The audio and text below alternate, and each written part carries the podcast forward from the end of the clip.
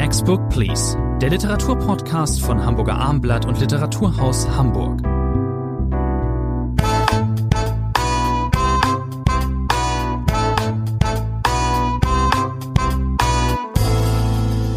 Bei mir im Podcaststudio ist Rainer Moritz, mein Name ist Thomas André. Heute eine, ja nennen wir es ruhig eine Spezialausgabe, das machen wir ja ab und zu. Wir widmen eine Folge von Next Book Please lediglich einem Buch. Heute äh, ähm, Karl Ove Knausgors äh, neuem Roman, Der Morgenstern. Äh, lieber Herr Moritz, ich glaube, Sie hatten ähm, hier im Literaturhaus in Hamburg Knausgott zweimal zu Gast. Kann das sein? Einmal, als er noch sehr unbekannt war und dann, als er schon ein Literaturstar war. Waren Sie denn damals seinem berühmten autobiografischen Zyklus Min Kamp, Mein Kampf auch so verfallen wie andere Leserinnen und Leser?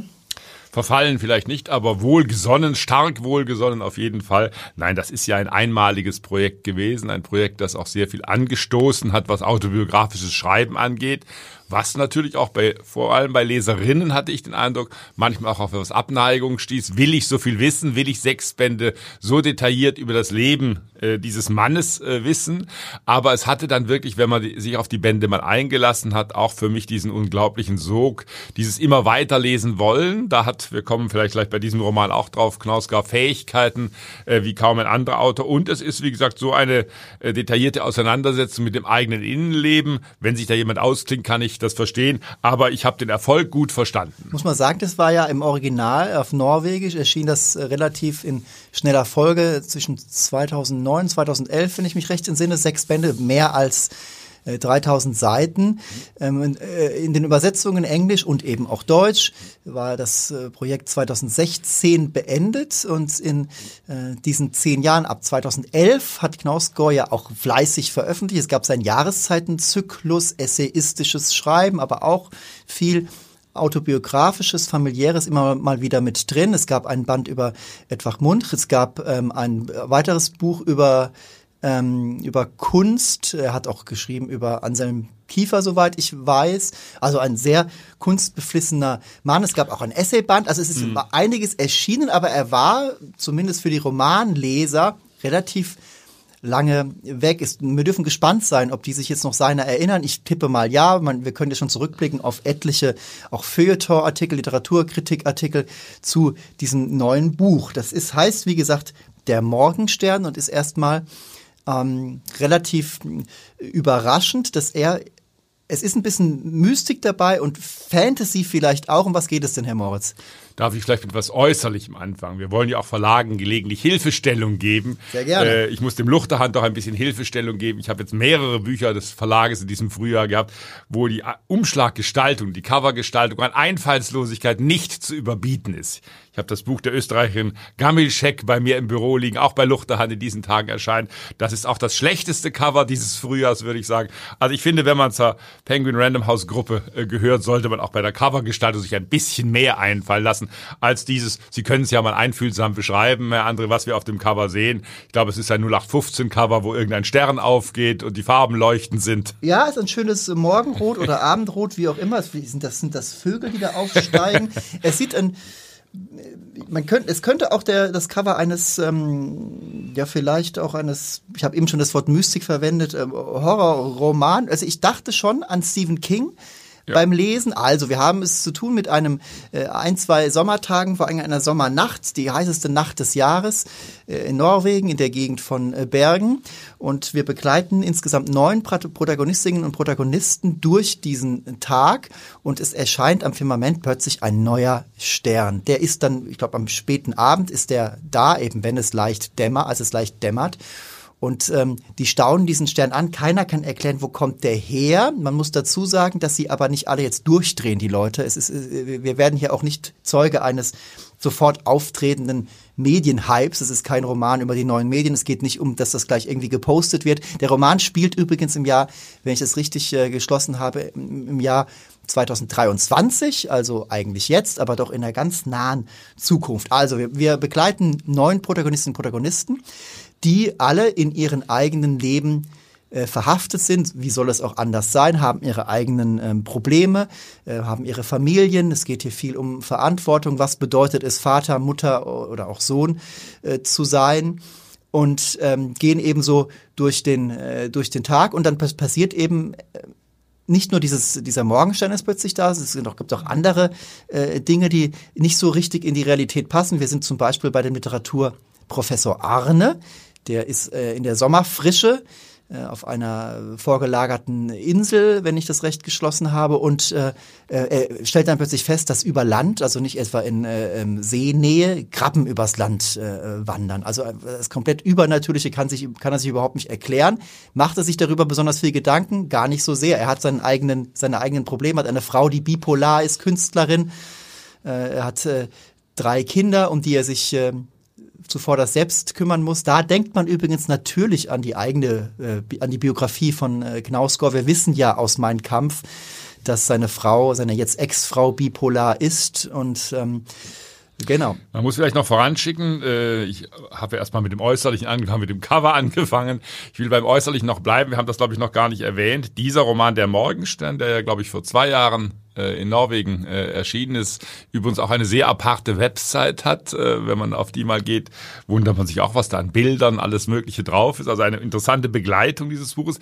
Dieser Band, der immerhin, ich glaube, 900 Seiten äh, im Deutschen hat, ist der Auftakt, das müssen wir sagen, eines fünfbändigen Zyklus. Das heißt, Knausgar hat sich wieder einiges vorgenommen, nicht sechs Bände wie bei Mein Kampf, aber fünf Bände äh, sollen es werden. Man darf sehr gespannt sein, wie das weitergeht. Und er hat, auch das erinnert natürlich an Mein Kampf, äh, an diese sechs autobiografischen Bände, er hat wieder äh, diese Eigenschaft des Erzählens, Sie haben das gerade ja schon angedeutet, sich viel, viel Zeit zu lassen. Das heißt, wir haben diese neuen Hauptfiguren, äh, plus Angehörige, plus Kinder, aber es ist natürlich auf die typische Knausgarsche Weise äh, beschrieben.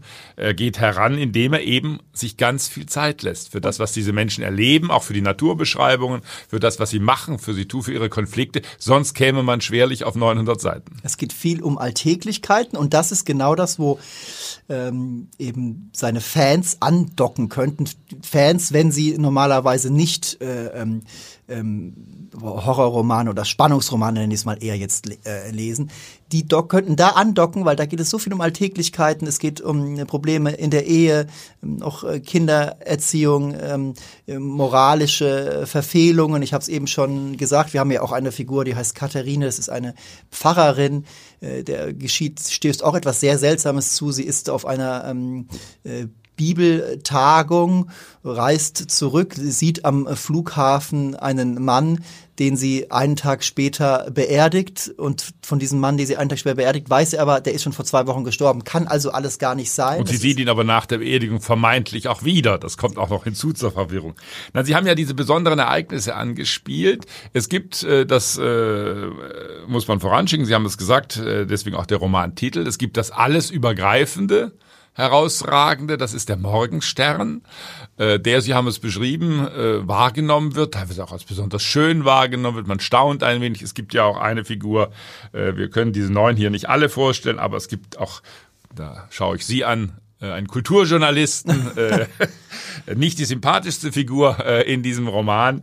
Äh, und der geht der, der hat aber andere Probleme. Sie haben es gesagt, alle Figuren haben eigentlich andere Probleme, als sich um den Morgenstern zu kümmern. Er will einem Sektenmord aufspielen. Er war mal ein großer Kriminaljournalist, wenn man so will, ein Kriminalist und ist dann degradiert worden. Der arme Kerl muss jetzt in der Kultur arbeiten. Das Schlimmste, was einem passieren kann, äh, letztlich. Er trinkt wahnsinnig viel. Also das ist das Übergreifende, der Morgenstern, der aber nicht, Sie haben es gesagt, nicht überall sofort größte Aufmerksamkeit erregt. Man wundert sich, man staunt sich. Es gibt auch einen Exkurs darüber, wann hat es sowas schon mal gegeben, dass neue Sterne auftauchen in der Geschichte. Da wird bis weit ins Mittelalter äh, zurückgegangen. Aber dann kommen diese vielen kleinen, in Novellen würde man sagen, unerhörten Ereignisse, die die Figuren mhm. heimsuchen. Sie haben die Krebs erwähnt, Ratten spielen eine Rolle. Wir haben die Pfarrerin erwähnt, die einen äh, Mann begräbt, den sie eigentlich gar nicht begraben kann, weil sie noch erlebt. Dann gibt es wichtige Geschichte Solveig, die im Krankenhaus arbeitet. Eine sehr plastisch und auch drastisch geschilderte Szene. Ein Mann stirbt, äh, der Hirntod wird festgestellt, es geht um die Organe. Anderthalb Stunden hat man Zeit, glaube ich, wenn ich es recht erinnere, um diese Organe äh, zu retten. Und dann will man schon mit den schönen Sägearbeiten beginnen, um diese Organe zu entnehmen. Dann stellt Solveig äh, fest, ja, er lebt ja noch, die Augen sind offen, äh, der Arzt wird ungeduldig, was soll das, das kann nicht sein, man hat den Hirntod festgestellt, die Maschinen zeigen das alles an, aber dann tritt auch hier wieder das völlig verblüffende an, er scheint wirklich noch Lebenszeichen äh, von sich zu geben. Und das Kapitel endet dann, äh, ja, ich möchte den OP-Bericht nicht schreiben. Wie formuliert man das, dass ein äh, Hirntoter plötzlich doch nicht tot ist und man die Sägearbeiten äh, unterbrechen muss? Es geht, also ist, natürlich ist es ein Ideenroman auf bestimmte Art und Weise. So schreibt Knaus Gore, ähm, ist ja auch, ähm, was das Geisteswissenschaftliche angeht, das Intellektuelle, äh, durchaus ehrgeizig. Es geht um äh, das Zwischenreich zwischen Leben und Tod. Es geht um Transzendenz. Es geht um die Frage nach äh, Gott und dem Teufel. Für was steht dieser Stern eigentlich? Das bleibt hier noch offen. Sie haben gesagt, es werden noch vier Bände dazukommen. Ich habe jetzt schon mehrere Male und das eher so im luftleeren Raum äh, das Wort Horror in den Mund genommen. Das nehme ich halb zurück. Natürlich ist das kein richtiger Horrorroman, aber eine Sache müssen wir eben noch nennen. Es äh, spielen hier auch äh, romantische Einflüsse, also eine Rolle. Später geht es äh, auch um Hölderlin in seinem Tübinger Turm. Es geht um äh, nordische Sagenwelt und da und da kommt der Horrornummer ins Spiel eben und einem Fabelwesen, das hier nachts, des Nachts durch die Wälder stapft und verschiedenen Personen begegnet, um ein Fabelwesen halb Tier, halb Mensch, vor dem man sich durchaus ängstigen kann. Ähm, äh, die Romanfigur Egil, das ist der Nachbar in der Sommerfrische unseres Ahne, den, des Literaturprofessors, den wir eben schon nannten. Ähm, dieser Egel beschließt diesen ersten Band. Ähm, er schreibt ein Essay mit viel Bibelexegese und äh, wo es um die Frage von Leben und Tod geht. Ähm, dieser Mann interessiert sich sehr für das, was äh, nach unserem Ableben geschieht und er tendiert dazu stark an, dann doch an eine göttliche Kraft zu glauben. Arne tut das nicht. Die beiden, wir dürfen denen lauschen, abends beim Biertrinken natürlich, äh, wie sie diskutieren. Das ist jetzt nicht so äh, tiefschürfend oder auch so lang wie zum Beispiel im Zauberberg die berühmten äh, Diskussionen, aber es äh, lehnt sich daran schon an. Wir dürfen gespannt sein, wie das noch weitergeht. Die werden noch öfters aufeinandertreffen. Gehe Man kannte das ja aus meinem Kampf auch schon, dass Knausgard durchaus eine Neigung hat zu Exkursen, zu theoretischen, Wahnsinn. philosophischen, Abschweifungen, essayistischen Abschweifungen. Das ist hier, Sie haben den Schluss erwähnt, darüber kann man streiten, äh, ob man den Roman gerne so äh, geendet haben hätte. Also gäbe, wird es nicht weitergehen, würde ich denken, mh, aha. Genau, aber es geht ja weiter, äh, wie wir wissen. Sie haben denn das Stichwort Horror Roman nochmal genannt. Ich bin äh, immer sehr skeptisch, wenn der Horror aufgesetzt erscheint, wenn man das Gefühl hat, hier inszeniert ein Autor etwas. Und äh, Sie haben den Namen Stephen King übrigens auch genannt. Knausgau hat in einem Interview gesagt, damit habe er an sich nichts am Hut. Er habe vielleicht, vielleicht einen, ein Buch, ja. vielleicht ein Buch äh, von Stephen King mal gelesen. Aber trotzdem äh, gibt es ja unterschwellige Einflüsse. Und was natürlich, glaube ich, die äh, raffinierte Erzählmethode dieses Buches auch wieder ausmacht, ist natürlich, wir haben es ja schon beschrieben, anhand einiger äh, Figuren. Es wird Alltägliches beschrieben, es wird Alltägliches minutiös beschrieben und in dieses Alltägliche bricht manchmal ganz unmerklich, auch nur beiläufig. Äh, wir haben die Krebse erwähnt, die plötzlich auf der Straße äh, in großer äh, Zahl herumwandern.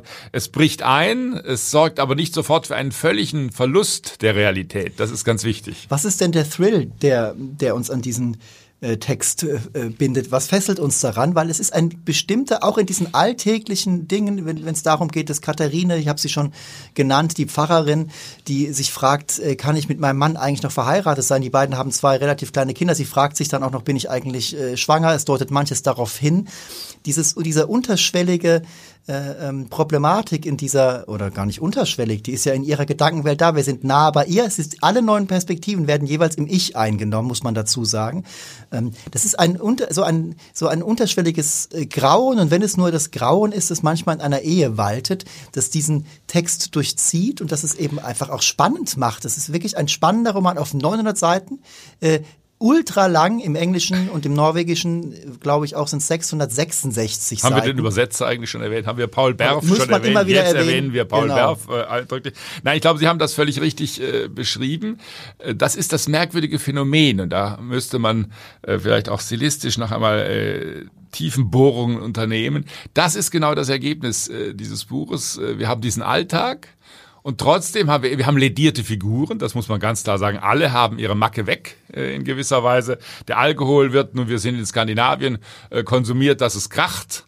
Übrigens, Sie haben vorhin Bergen erwähnt. Wir hatten vor einiger Zeit Jon Fosse hier auch besprochen. Auch dieser Roman spielte in Bergen. Auch da wurde wahnsinnig viel äh, getrunken äh, letztlich oder in der Vergangenheit getrunken zumindestens äh, bei einigen äh, Figuren.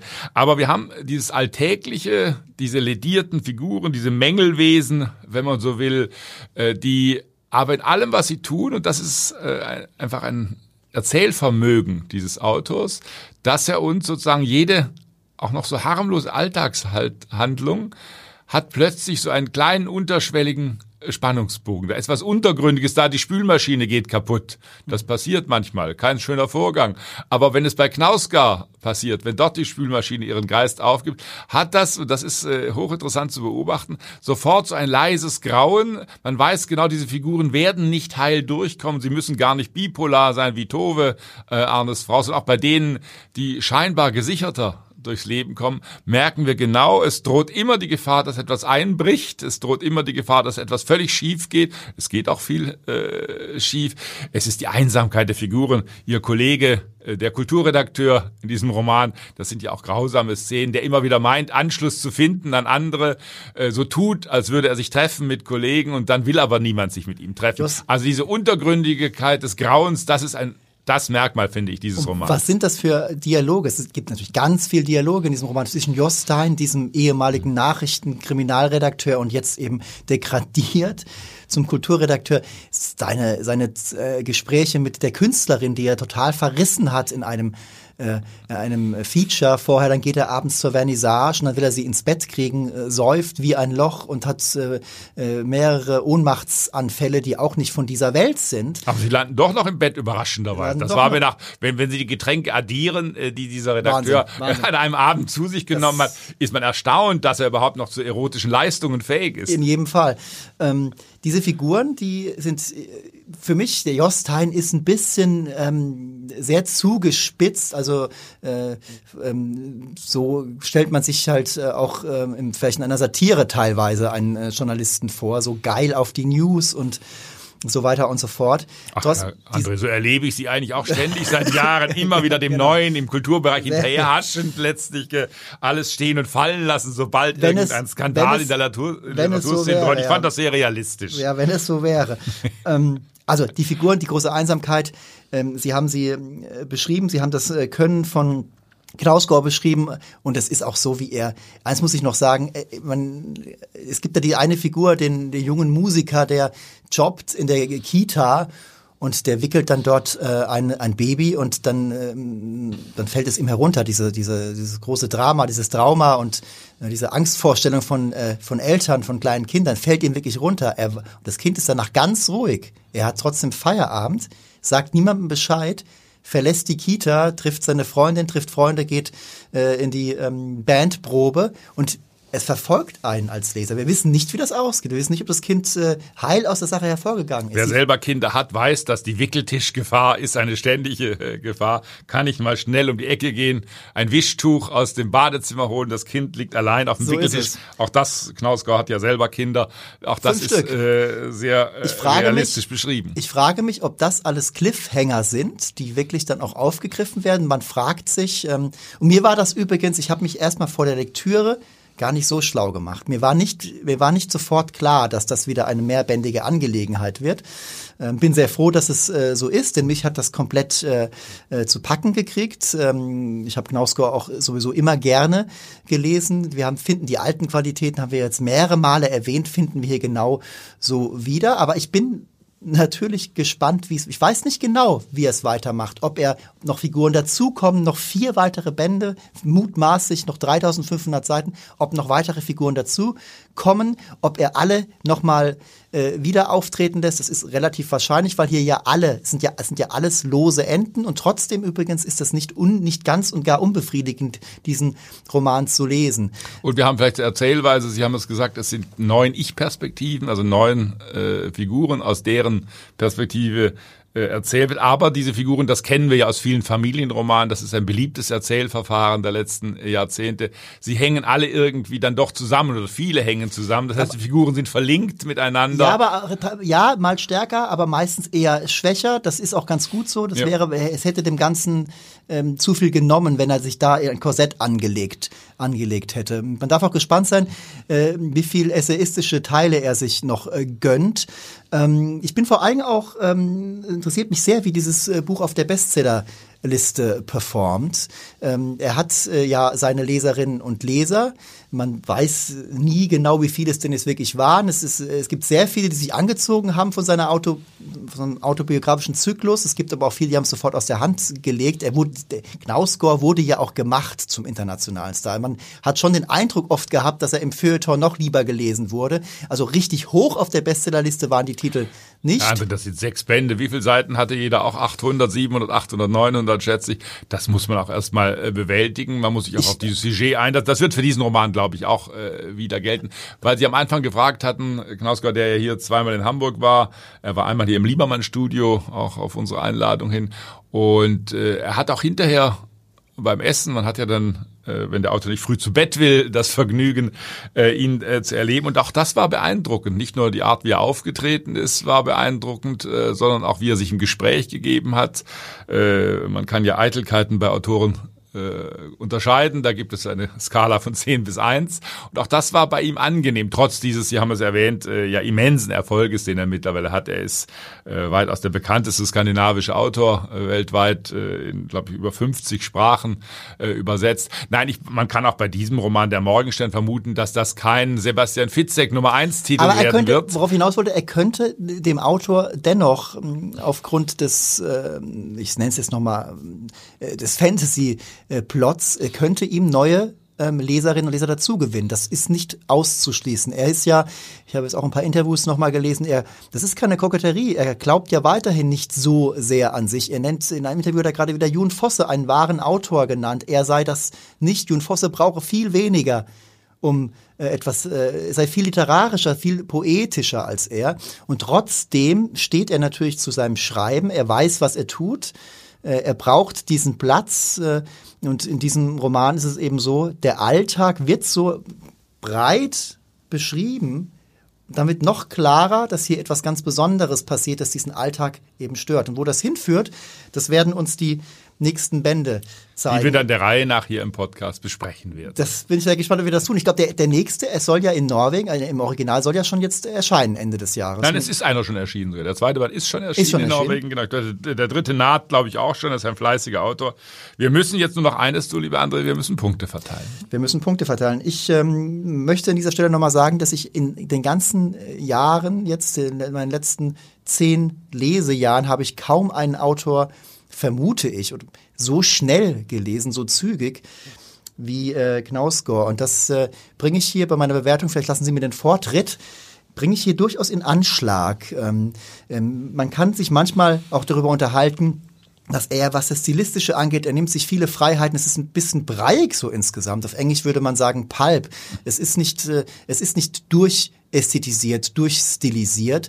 Ähm, er hat auch teilweise formal wenig Ambition. Das äh, macht mir aber gar nichts. Äh, ich bin äh, deswegen und weil es auch hier wieder so eine intensive Leseerfahrung ist. Ich fühle mich, ich habe früher Stephen King, ist länger her, sehr gerne gelesen, fühlte mich dann auch an die Lektüre erinnert, was dieses äh, Fesselnde angeht. Ich bin bei neun Punkten. Und Sie, Herr Moritz? Sehr gute acht Punkte. Habe ich mir fast gedacht. Liebe Zuhörerinnen und Zuhörer, das war diese äh, Karl-Uwe Knausgård vorbehaltene Ausgabe. Wir wünschen Ihnen gutes Lesen und hören uns hoffentlich das nächste Mal wieder.